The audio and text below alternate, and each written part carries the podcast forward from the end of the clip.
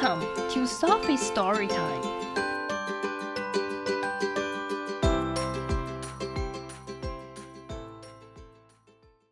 Today's story is Happy Valentine's Day, Mouse by Laura Numeroff and Felicia Bond. Mouse is making valentines for his friends. 老鼠正在为他的朋友们做情人节礼物。 He wants each one to be just right. 他希望每一份礼物都恰到好处。He loves Pig because she is a good dancer. 他爱猪，因为她是一位优秀的舞者。Mouse loves Moose. 老鼠喜欢驼鹿，because he is such a good artist. 因为他是一位优秀的艺术家。 He loves cat.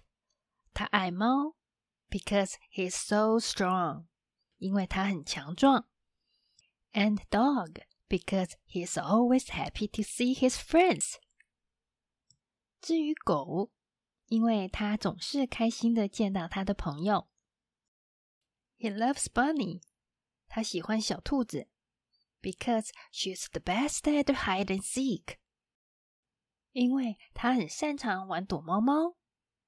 And fox，还有狐狸，even though she's not，尽管她什么都不是。Mouse can't wait to give out his valentines。老鼠等不及要送出他的情人节礼物了。Who's at the door？谁在门口呢？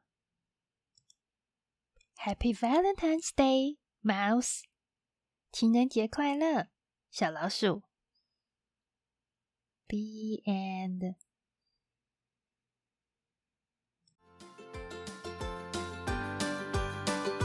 If you like the story, follow us and subscribe to our channel. Tell your friends too.